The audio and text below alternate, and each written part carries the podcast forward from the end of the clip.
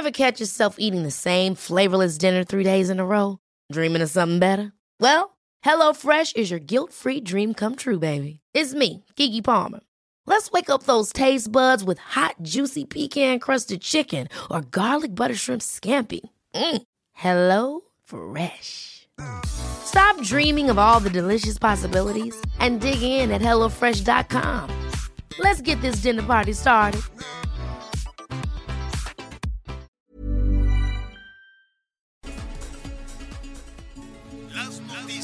¿Qué tal? ¿Cómo le va? Buenas tardes. Estás a punto de escuchar Yo soy Javier Alatorre. las noticias con Javier Alatorre. La vamos a pasar muy bien.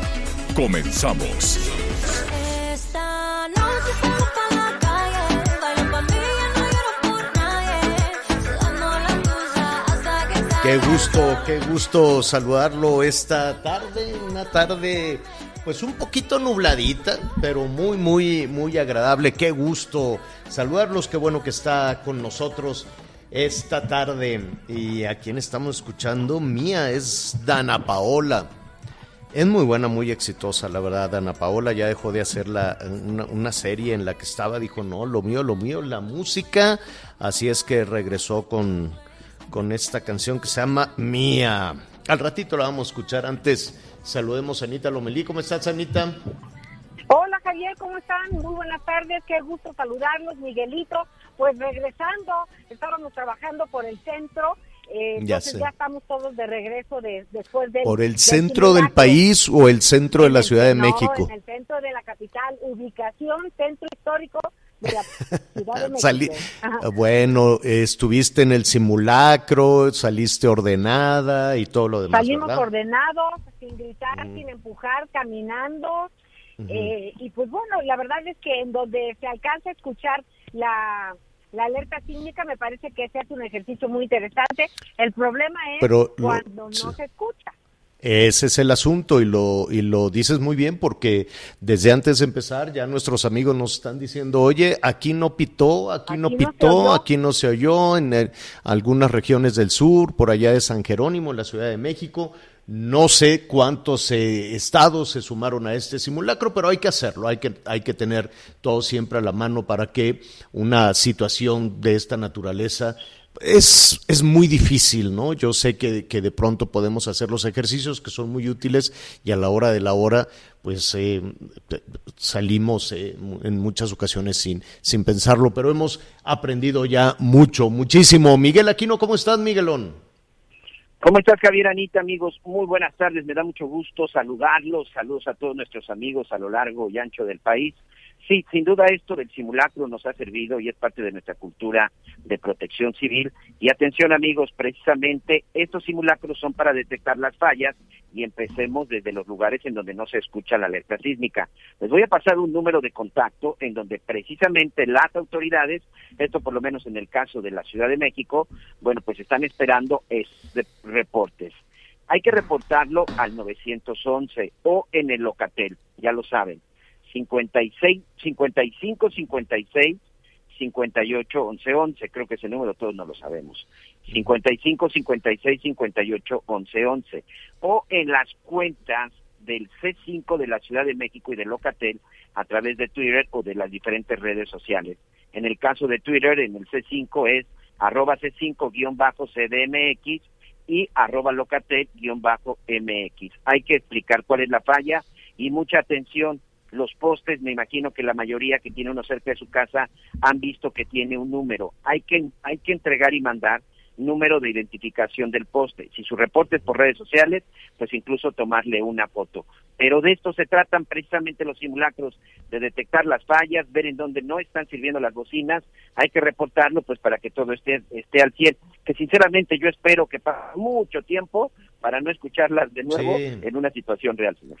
Sí, sí, tienes, tienes toda la razón. Y sí hay que reportarlo, hay que, hay, hay que escuchar a, a lo que nos está diciendo Miguel y no dejarlo a que lo haga, a que lo haga otra persona. Y esto se lo digo porque en muchas ocasiones así lo que no funciona eh, en, en la ciudad y lo dejamos, lo normalizamos, decimos, no, pues es que aquí no pita la sirena, aquí no hay luz, aquí no hay agua y, no, y como diría Cristina Pacheco, pues aquí nos tocó vivir. Pues no, yo creo que hay que hacer eh, muchas cosas para no normalizar lo que, lo que no está bien hecho. Y en ese, y en ese sentido eh, me quedé mucho reflexionando. Ya ve que, que en este espacio pues le dimos, mm, eh, conversamos y revisamos todas las situaciones de violencia que hubo alrededor de la, de la elección. Y este tema de la clase media también lo vamos a retomar en un ratito más. Pero eh, mire, de pronto decimos, bueno, pues es que así es. Oye, pero que estuvo la mano del narco en la elección de varios este, gobernadoras y gobernadores. Pues es que ya ves cómo son los políticos que andan agarrando dinero de los malos o que se apoyan en los malos, eh, ¿no? Oye, pero que hubo eh, extorsiones, chantajes, ejecuciones. Pues así es la política en México y lo vamos, este, lo vamos normalizando se vienen otras cosas encima y ahí quedan. Y esto se lo comento porque definitivamente no lo hicimos. Eh, no lo hicimos los mexicanos, pero sí sucedió hoy en la Organización de las Naciones Unidas. Evidentemente, como mexicano, pues es vergonzoso, es también doloroso, pero es importante que si no lo hacemos nosotros, lo haga la Organización de Naciones, eh, la Organización de Naciones Unidas. Hoy hubo un, un llamado, eh, la, eso es la, eh, la Comisión de Derechos Humanos de la Organización de Naciones Unidas alertó sobre el alto índice de violencia política en México. Si nosotros no lo queremos ver y lo vamos a normalizar, en el mundo y en Estados Unidos, déjeme decirle, sí les preocupa. En el mundo y en Estados Unidos pueden decir, oye, ¿por qué los mexicanos hacen como que nada pasa? ¿Por qué los mexicanos hacen como que así, así es la política y así son los procesos electorales? Entonces, sí es muy serio lo que, lo que está sucediendo en este momento, sí es muy serio lo que está pasando en la organización de Naciones Unidas, en la ONU. Seguramente el gobierno mexicano va a desacreditar a la ONU, seguramente el gobierno mexicano va a decir es que los de la Organización de Naciones Unidas no nos quieren, no son conservadores, o hay que cambiar a todo el liderazgo de Naciones Unidas, hay que cambiar a toda la, a la comisionada, la que lo hizo en la alta comisionada de Naciones Unidas. No hay autoridad más alta para los derechos humanos en el mundo. Y alertó hace unos minutos del alto nivel de violencia política durante las recientes elecciones en México. Eh, fue el discurso con, con, el que se iniciaron los trabajos de las, eh, del Consejo de Derechos Humanos de Naciones Unidas en Ginebra. Ni siquiera crea usted que fue aquí en la Oficina de, de, de, Derechos Humanos de México, que francamente está muy desacreditada, muy desacreditada, sin ninguna, sin ninguna credibilidad. Esto sucedió en Ginebra, esto sucedió en Suiza. Y la alta comisionada de Naciones Unidas dijo que la organización están alarmados por el alto nivel de violencia política en el contexto electoral en las recientes elecciones de México. Y ese tipo de cosas, créanme que si se está si con eso se inició la Asamblea de Naciones Unidas en Suiza, es porque algo está sucediendo en México que no queremos ver. Algo está sucediendo en México de lo que es muy difícil de comprobar efectivamente, es muy difícil de comprobar, pero que está en el ambiente, ¿no? Que está en el ambiente con situaciones incluso como las, las el terrible fin de semana que se vivió recientemente en Tamaulipas este fin de semana, ¿no? Miguel, Anita, ¿qué opinan? Anita, bueno, sí, yo creo que sí, Javier. Fíjate que incluso veíamos lo sucedido en el estado de Tamaulipas y, y, era muy lamentable de repente cómo corría la información en las redes sociales, sobre todo porque llega un momento en que, pues de muy, de muy mala forma, lo estamos normalizando. Creo que todo lo que sucedió durante esta violencia electoral lo estamos normalizando. Es ¿Por como qué no ponemos en contexto, en contexto lo que pasó semana, en Tamaulipas? Ajá. Durante el fin de semana, en la zona de Reynosa, Tamaulipas, las autoridades, pero sobre todo a través de las redes sociales, se estuvieron ahí eh, manifestando y se estuvieron reportando que había balaceras, que había persecuciones y que se escuchaban detonaciones. De pronto los mismos ciudadanos empezaron a reportar un cuerpo por aquí y un cuerpo por acá y ahora atacaron aquí y ahora atacaron de este lado. El asunto es que al final, cuando los propios vecinos salían y se daban cuenta de lo que sucedía, pues se observaron un detalle. La gente que estaba siendo asesinada eran civiles, era gente que estaba en la calle porque había salido a trabajar o había salido a la tienda o incluso iba en compañía de su familia. No se trataba de hombres armados que iban en camionetas blindadas ni en estas camionetas que le dicen monstruo, que traen un blindaje artesanal. No, era gente común y corriente. El hecho es que en esta ocasión, por supuesto, en una situación, yo creo, y mi punto de vista es que donde querían causar terror, salieron a atacar de manera directa a los pobladores. El propio presidente de la República, no sé si tenemos por ahí listo el- el- eh, lo que dijo el presidente de la República esta mañana, con el reporte que tenían, han reconocido que por lo menos unos manejan 18, otros manejan 23.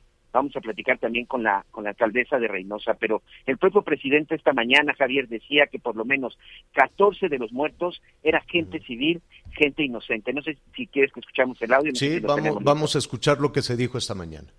Hechos lamentables en Reynosa, Tamaulipas, le costaron la vida a inocentes, 14 personas inocentes, porque todo indica que no fue un enfrentamiento, sino que fue un comando que disparó a gente que no eh, estaba en plan de confrontación. Entonces, es un ataque cobarde, Y La además, pregunta- sí, sí, adelante. Miguel. Perdón, Javier. Aquí la pregunta, y aquí la pregunta de mi parte es para las tres, para los tres niveles de gobierno, ¿qué han hecho por erradicar esa violencia? ¿Con qué impunidad salieron estos sujetos a matar a 14 personas y a dejar otros tantos lesionados? Y yo, bueno, al final, de 18 a 23 ya no lo corregirá la alcaldesa, pero el hecho es, ¿qué está pasando? Y estamos ahorita con el asunto en, en Reynosa, Tamaulipas, pero lo mismo hemos visto en Michoacán, lo, lo mismo hemos visto en Guerrero, en, incluso en Sinaloa, en Sonora. Ese es nuestro problema y ahí sí, incluso yo sí con toda la con toda sinceridad sí me sumo. Ese es nuestro problema, que llega un momento que empezamos a normalizar la violencia y los ojos del mundo, por supuesto que no la están normalizando porque, señor, No. no, es normal lo que está sucediendo en nuestro país. Así Oye, es, Javier. así es. Sí, Anita. Y en lo que tú hablabas en relación a, a la ONU, lo que está sucediendo en Ginebra, pues también lamentablemente la inversión en Latinoamérica fue donde más cayó, cayeron un 45% eh, la inversión extranjera en Latinoamérica. Y una razón, además de la pandemia, es el tema de la seguridad, o más bien dicho, de la inseguridad. Entonces, si no te empiezan a tomar medidas drásticas, de dar con los culpables, vol- volvemos a caer en este hoyo negro de ambigüedad, de sí, muchas acusaciones, lamentablemente muchas personas asesinadas, muertas y secuestradas, pero poca gente tras las rejas. Sí, sí, tienes toda la razón. Este, por lo pronto el presidente pues ya eh, está pidiendo que se hagan los trámites, las gestiones, todo un tema ahí también eh, seguramente complejo de burocracia, ¿no? Para eh, que sea la Fiscalía General de la República quien atraiga el caso este, y, haga, y haga la investigación, que la investigación no se quede a nivel municipal, no se quede a nivel estatal, sino que esta investigación la haga el, eh, el gobierno federal. La pregunta es, ¿y si la investigación eh, dice que este es un tema de eh, el narco y si la investigación dice que es un enfrentamiento entre entre algún por un enfrentamiento por, por la plaza, eh, ¿qué sucede entonces? Vamos a platicar en este momento con Maki Ortiz. Ella es alcaldesa de Reynosa, a quien me da muchísimo gusto saludar. Y por este conducto, Maki, un abrazo fuerte y solidario a todos nuestros amigos allá en Reynosa, en Tamaulipas. Buenas tardes, alcaldesa, ¿cómo estás? Muy buenas tardes, gracias por visualizar Reynosa. La verdad, estamos muy tristes de luto toda la ciudad con estos terribles pues, actos de violencia que hemos estado padeciendo aquí los ciudadanos. Eh, yo sé que han estado en contacto con autoridades estatales y federales. A esta, a esta hora de la tarde, Maki, ¿se puede saber con mayor certeza qué fue lo que pasó y quiénes serían los presuntos responsables de esto? Todavía no se sabe quiénes son los presuntos responsables, por lo menos no tenemos nosotros información. Reynosa es una ciudad que tiene mando único, no tenemos policías, dependemos de la seguridad de las fuerzas estatales y federales. Esto se suscitó a las 2 de la tarde el sábado, donde empezó a haber enfrentamientos rumbo al puente de Far y colonias como llamadas como Almaguer y Aledañas, y entonces pues se acudió, era como un enfrentamiento entre delincuencia organizada de una ciudad de Río Bravo y delincuencia organizada de Reynosa. En ese fuego cruzado lamentablemente pierden la vida 15 personas, eh, ahorita no sabemos si son más, porque el número no ha estado definido, otros dicen que 18 y hasta 19. Eh, la realidad es que ahorita no tenemos los datos todavía. Nosotros hemos pedido a las fuerzas de seguridad que se esclarezcan estos datos y que la ciudad se proteja, porque hay ahorita mucha rumorología en donde va a haber estos ataques o acá o allá. La realidad es que la gente está muy inquieta. Nosotros lo que queremos Claro. es vivir en paz. Teníamos dos, tres años viviendo tranquilamente, mucho mejor, y ahorita nos da miedo volver a, los, a la época violentas que vivimos hace años. Eh, eh, Maki, dos cuestiones sobre lo, sobre lo que nos estás eh, señalando. Uno, eh, haces aquí eh, referencia, independientemente de la investigación y si, de, si, si la va a llevar eh, a cabo la Fiscalía General de la República o la Fiscalía Estatal, pero independientemente de eso, hace referencia a un enfrentamiento. y es lo que eh, es- refieren.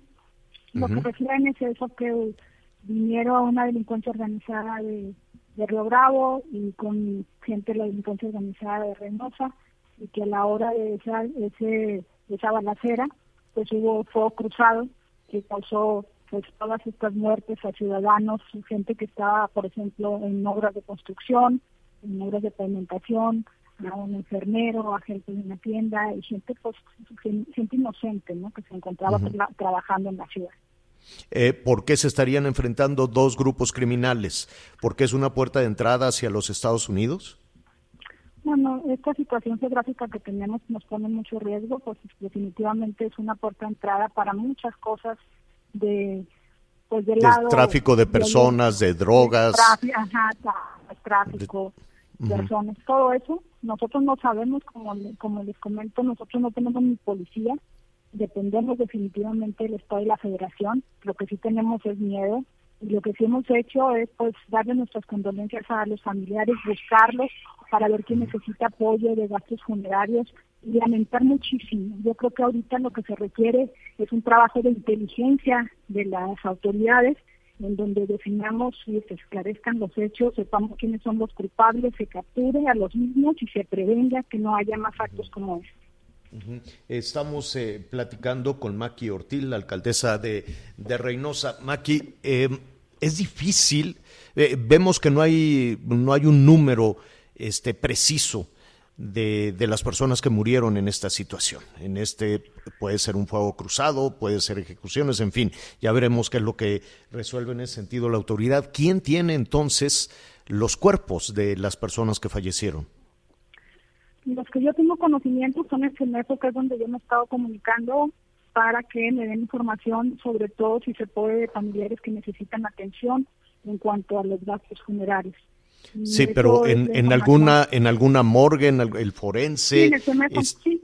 Ajá, y, en el y- y ahí en el seméfono pueden decir, oye, son 23, son 19, son 14, Ahí tienen conocimiento 14. solo 14. ¿Verdad? Las Entonces, otras versiones, alguien se pudo haber llevado los cuerpos, depende, pu- Entonces, pueden haber sido víctimas de los de los agresores. Sabemos que hubo cuatro civiles que estaban armados, este, ese es otro conocimiento que tenemos, pero obviamente eh, no tenemos los datos. Nosotros nos hemos comunicado con la gente de las fuerzas de seguridad, de militares, por ejemplo, nada más para buscar que la ciudad se proteja, que se cuide a la ciudadanía, que, que no se repitan estos actos y que pues haya un trabajo para esclarecer los hechos. Y por el otro lado, pues buscar a los familiares. Entonces, Es una situación muy difícil para nosotros porque no tenemos policía ni acceso a ese tipo de, de conocimiento de cómo se llevan a cabo este tipo de investigaciones. Lo que sí sabemos es que el día que pasó, el sábado a las 2, estaban reunidos ahí y por eso se actuó rápido, la verdad. Gracias a Dios, yo creo que si no hubieran estado juntos, quién sabe qué hubiera pasado, pero estaban todos en tránsito, todas las fuerzas de seguridad en una, en una reunión de trabajo. Y bueno, cuando se empiezan los reportes, pues se acude inmediatamente y, y bueno, eh, ahí se, se trata de contener pues, estos actos Hay, de violencia. hay en este, hay en este momento, Mac, información de que una de las personas eh, lesionadas acaba de fallecer, un civil víctima de estos eh, ataques de los comandos armados en Reynosa. ¿Hay un número de lesionados? ¿Se sabe cuántas personas resultaron heridas en esta en, en este se hablaba, enfrentamiento? se hablaba, pero todos son habladas, se hablaba de cuatro heridos, este, no sabemos exactamente eh, cuál es el, el- la situación de ellos, pero lo que sí, como te digo, lo, lo que más tenemos certeza pues es lo que hemos tratado de contactar por el tema de los familiares nosotros como municipio para la ayuda de ellos. ¿Y ya estás en contacto? ¿Sean, sa- ¿Saben eh, quiénes son los familiares de las víctimas? Tenemos un listado y hemos tenido contacto con seis de ellos que han solicitado a los que les hemos pedido si necesitan ayuda y han este, requerido ayuda. Oye, Maki, ¿has recibido tú como autoridad algún tipo de amenaza, de chantaje, de extorsión? Pues mira, ¿O es difícil? creo- Entiendo que es difícil por tu situación. ya la- es una ciudad muy compleja, es una ciudad muy difícil. Muchos colaboradores hemos recibido amenazas. En esta última temporada de campañas electorales fue muy violento, muchas amenazas a muchos co- compañeros, a muchos trabajadores del municipio. Es una ciudad difícil, muy muy violenta, pero habíamos tenido dos, tres años en paz, en donde habíamos recuperado mucha confianza, la gente salía en la noche, los restaurantes estaban llenos, había una vida que habíamos recuperado, por eso es que esto lo lamentamos profundamente, estamos muy tristes todos los ciudadanos, porque no queremos vivir así, nosotros aquí la gente es trabajadora, somos la ciudad más pujante del estado, como digo, producimos el 60 al 80% de los empleos formales mensualmente. Somos la ciudad con mayor ingreso per cápita, con mayor universidades, una ciudad migrante, pero muy fuerte. Y de repente el ver este tipo de actos nos preocupan muchísimo, nos, nos llenan de tristeza y, y la ciudad así lo sentimos. Hoy lo sentimos este día, desde el sábado, hablas con la gente, caminas por las calles y todos tenemos miedo y angustia. Desde las y- por lo que nos dices, desde las campañas. Desde las Sí, campañas se pudo vivir esa incertidumbre. Sí, horrible. Fueron unas campañas violentísimas y ahorita pues seguimos con este acto. Esas, esos chantajes, esas extorsiones, esas amenazas, eh, ¿influyeron en los resultados de las elecciones? Yo creo que no, la gente ya de Reynosa es gente muy valiente que toma sus decisiones. Ellos escogen el tablero de la gente que quieren tener para dirigirlos y pues así actuaron en consecuencia, la verdad, pues fueron a votar y, y decidieron quiénes quisieran que fueran sus, sus representantes. Yo lo que sí creo es que la gente de Reynosa es una gente muy fuerte, una gente muy trabajadora, verdaderamente de avanzada y no se merece vivir en esta incertidumbre, en esta violencia. Yo Mm. suplico al gobierno estatal y federal que actúen con inteligencia para ver qué, porque hay muchos rumores ahorita, hay rumores tremendos ahorita en las redes, que actúen estas, estos departamentos de inteligencia para poder de- delucidar cuáles, cuáles rumores son reales y cuáles no, y se actúa en consecuencia. Eh, eh, te- justo te están escuchando no solo en Reynosa, eh, en Bronzeville, en McAllen, en fin, en toda esta, en toda esta región. ¿Qué les dirías a la ciudadanía? Que salgan, que no salgan, que, que, que- ¿qué hacen? ¿Qué pueden hacer en ese momento? Yo lo que diría, primero que nada, es a las fuerzas de seguridad, que usen inteligencia para decir en qué situación estamos, que se esclarezcan. ¿Fuerza de que seguridad estatal o federal? A los dos. A la, Los a dos. los- a la Policía Estatal, a la Guardia Nacional, al Ejército. Y a los ciudadanos les pediría que estén pendientes de todos los anuncios que haga eh, eh, las fuerzas de seguridad y sobre todo que denuncien, que denuncien todo lo que vean irregular, aunque sea de forma anónima al 911, para que las fuerzas de seguridad tengan y puedan realizar este trabajo de inteligencia.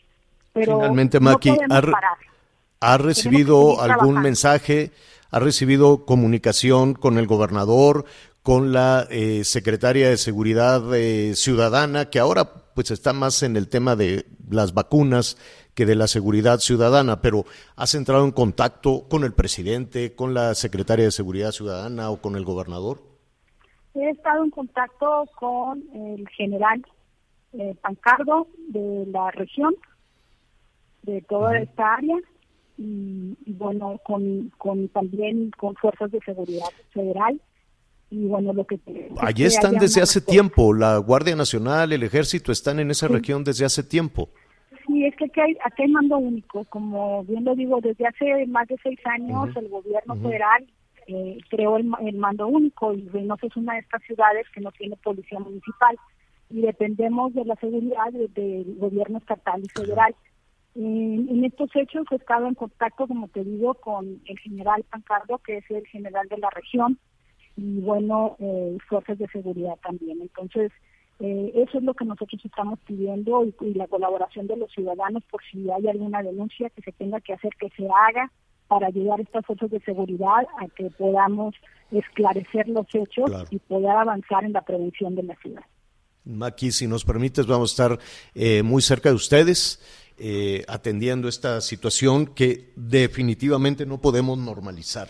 No podemos decir, así es la vida en Reynosa, no podemos decir no que así es la vida en nuestro país. ¿Estás de acuerdo? No se puede vivir cuando nuestros niños salen a la calle y ven este balazos o muertos y tienen que crecer así. Ya, Bueno, ya no tenemos miedo, miedo ya, ya no, ya, no sabemos dónde guardarlo para poder seguir, pero ahorita lo que queremos es que haya unidad en la ciudad para que salgamos adelante. Lo vamos a hacer unidos como lo hemos hecho, con trabajo coordinado con los gobiernos y las diferentes Claro. instancias. Y agradezco la visualización de la ciudad, porque es importante que se hable fuerte para que seamos escuchados y, y protegidos. te agradezco muchísimo, Maki, y estaremos en, en comunicación. Gracias, buenas tardes. Gracias, gracias. Hasta pronto. Es Maki Ortiz, la alcaldesa de, de Reynosa. No tienen policías, ¿no? Y, el, y Miguel, Anita, antes de una pausa, nada más para dejar ahí la reflexión. Es un mando único, hay autoridad estatal, pero ahí está la Guardia Nacional desde hace mucho, ahí está el Ejército desde hace mucho, ahí está la Marina desde hace mucho. Y esto, y hay un número impreciso de personas, eh, dice la alcaldesa, en un enfrentamiento entre grupos criminales que quieren tener el control de la ciudad. Hablaremos Sí, de eso después una al tema pausa, de la sí. municipal, ¿no, Javier? El Sí. tema de la policía municipal. Simple y sencillamente las policías en nuestro país no tienen la preparación, no tienen la capacitación y creo que eso es parte es. de los ejemplos de lo que vamos a ir viendo conforme vayan desapareciendo. Hagamos una pausa y volvemos. Aldo Radio. La HCL se comparte, se ve y ahora también se escucha.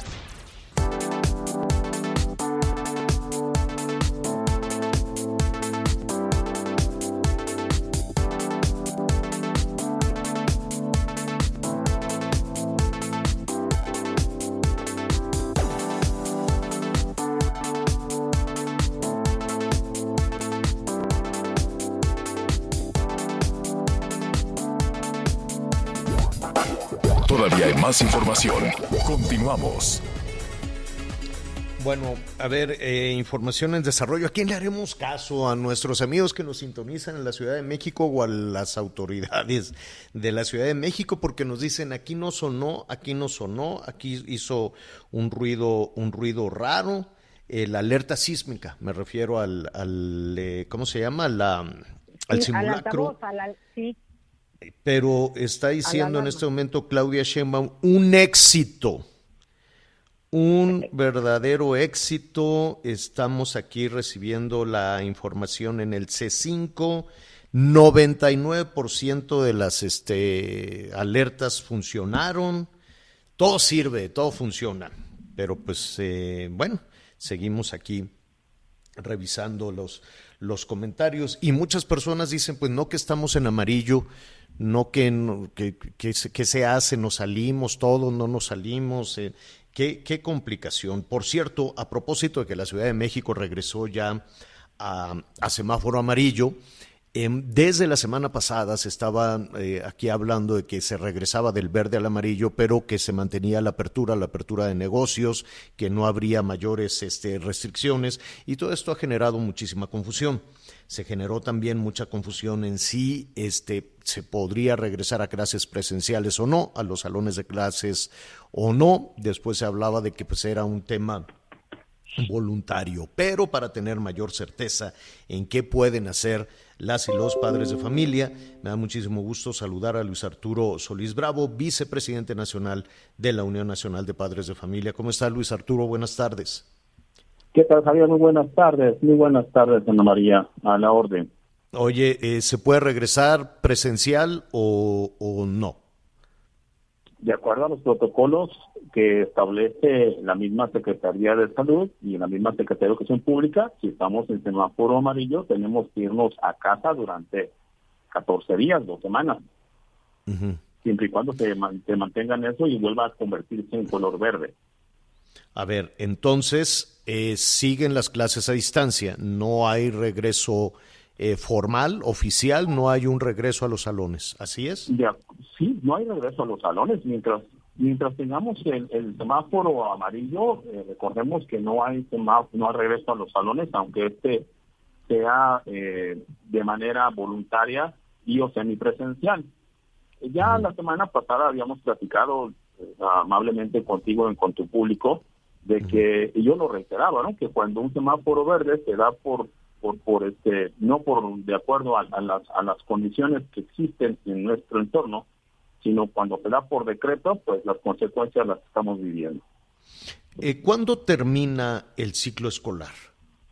El ciclo escolar acá termina el próximo viernes 9 de julio. Entonces tenemos escasamente tres semanas y estamos a 21, acaba el 9 de julio.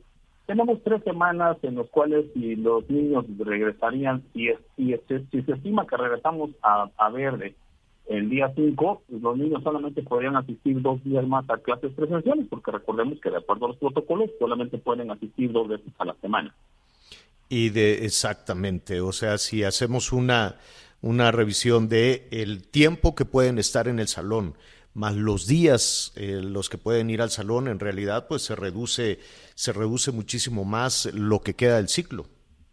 Es correcto, si estamos hablando que hoy entramos en semáforo verde, nos regresamos todos a casa eh, y, y, y- Semáforo y esto- amarillo. y esto en condición de que regresaría verde en 15 días, estaríamos hablando que los niños podrían ir a clases presenciales a partir del, del día 5, ¿no? Pero solamente irían dos, dos días más y cerraríamos el ciclo escolar el 9 de, de julio. Entonces, yo considero y, y- y hago llamado a la autoridad educativa, pues es que ya...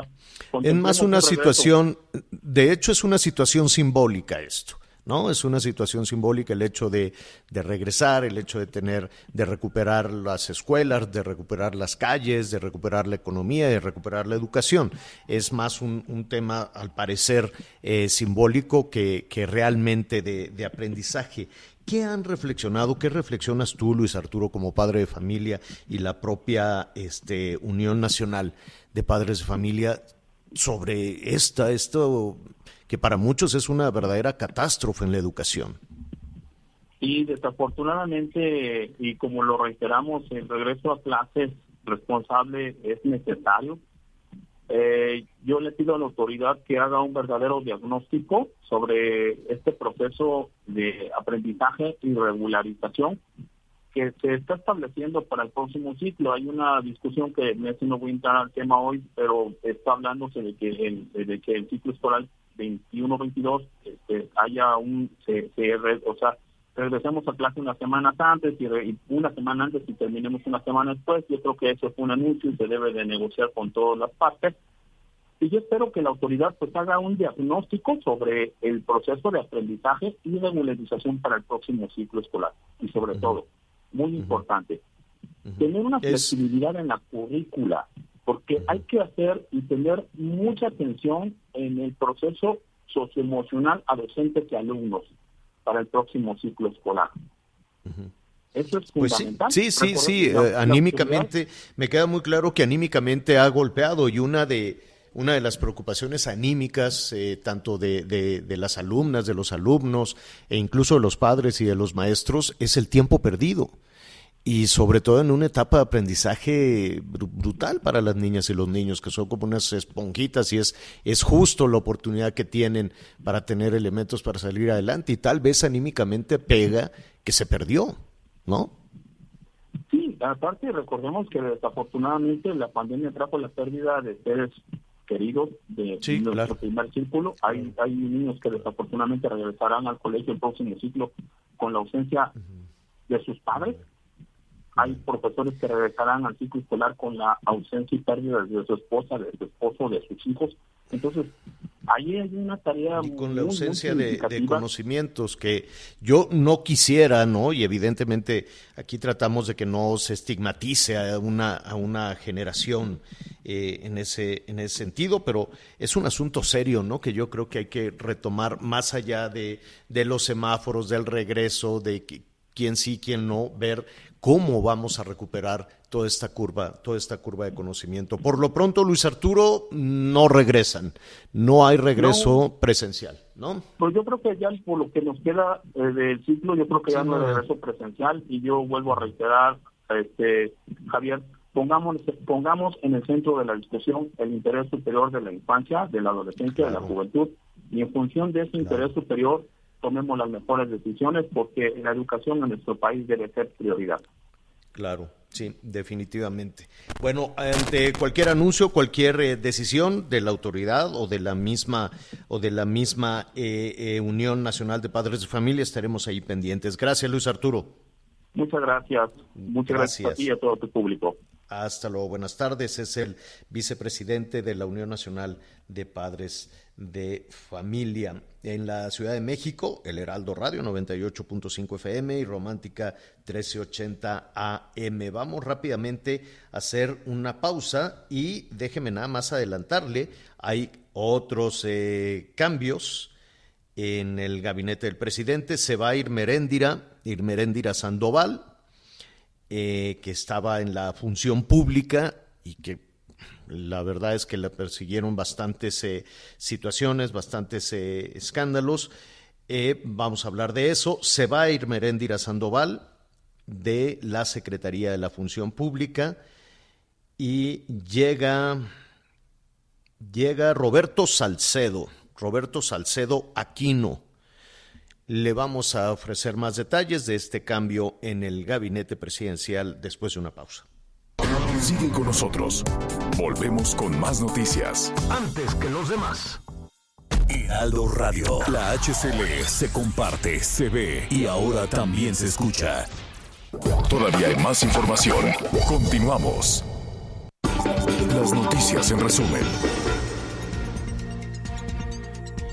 En Cancún, Quintana Roo, un menor estadounidense perdió una pierna al ser amputado luego de que un cocodrilo lo mordió en un hotel de la zona hotelera. Las autoridades ya investigan los hechos. La frontera entre Estados Unidos y México permanecerá otro mes cerrada a viajes no esenciales hasta el 21 de julio, informó este domingo el Departamento de Seguridad Nacional estadounidense. Dos primos fueron asesinados en Tlanepantla, Estado de México, durante un partido de fútbol en la cancha de la unidad habitacional Tenayo. Hasta el momento se desconoce el motivo del asesinato. Hoy el dólar se compra en 20 pesos con 31 centavos y se vende en 20 con 76.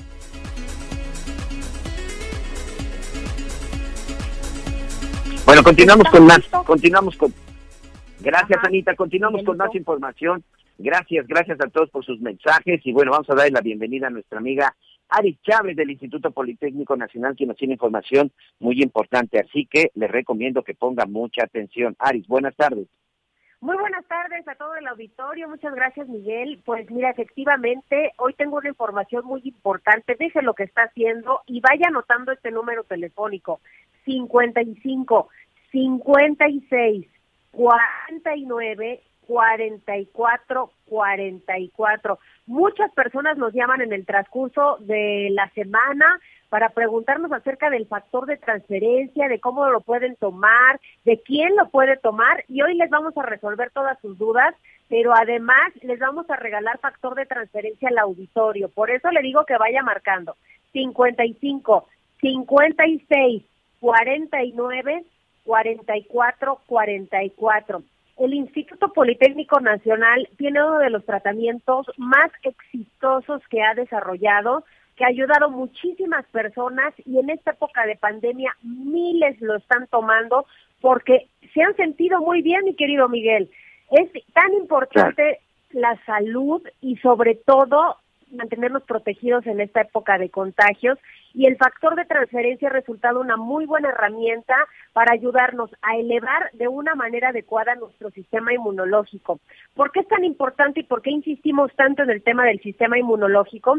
Porque ese es el filtro. Cuando una vez que entra nuestro cuerpo vi un virus o alguna bacteria, pues el único que puede responder es el sistema inmunológico y si lo tenemos perfectamente, pues entonces rápido destruye virus, bacterias o ninguna enfermedad nos da tan fuerte. Por eso es tan importante, por eso hay que ayudar al sistema inmunológico.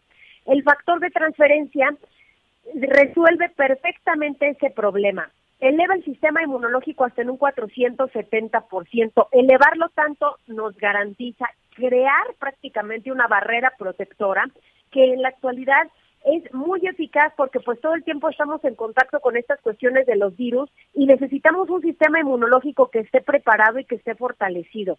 Tomar todos los días una ampolleta que además se la podemos dar a toda la familia porque no tiene efectos secundarios, nos garantiza que desde la primera semana vamos a estar protegidos contra contagios. Ahora, tenemos otro tipo de pacientes con enfermedades autoinmunes crónico-degenerativas que tienen muy buenos resultados porque precisamente empiezan a destruir con mucha facilidad desde las primeras dosis todas este tipo, por ejemplo, cáncer, diabetes, lupus, esclerosis múltiple, artritis reumatoide, fibromialgia, enfermedades de la tiroides, asma, bronquitis, influenza, pulmonía, todo este tipo de enfermedades que nos combaten fuertemente cuando empezamos a recuperar el sistema inmunológico, empezamos a ver resultados hasta de un 90% y en algunos casos hemos logrado erradicar completamente las enfermedades.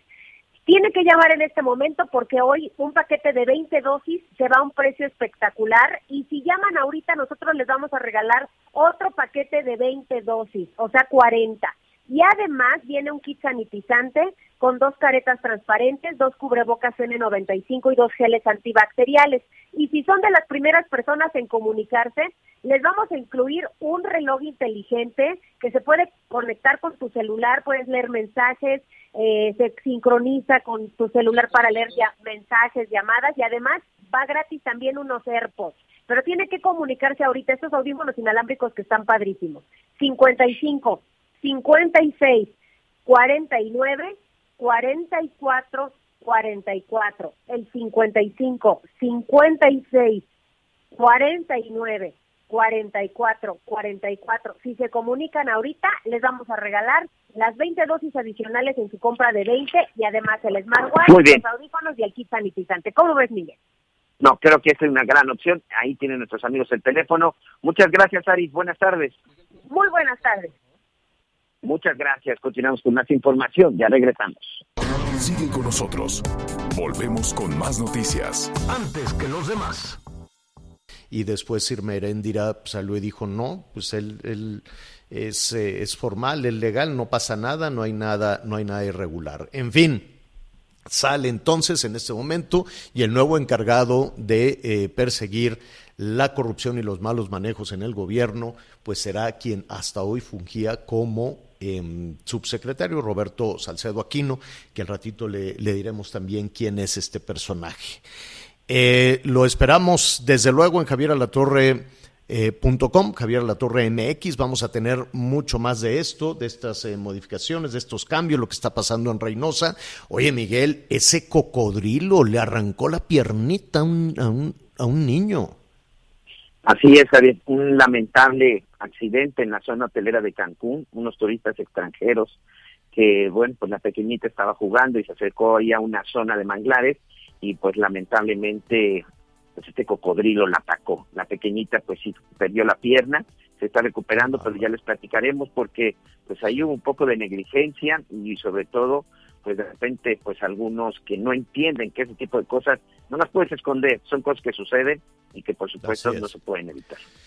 Pues ya está. Eh, siga con nosotros. Gracias a las estaciones de El Heraldo Radio, a las estaciones de audio, Audiorama. Continuamos.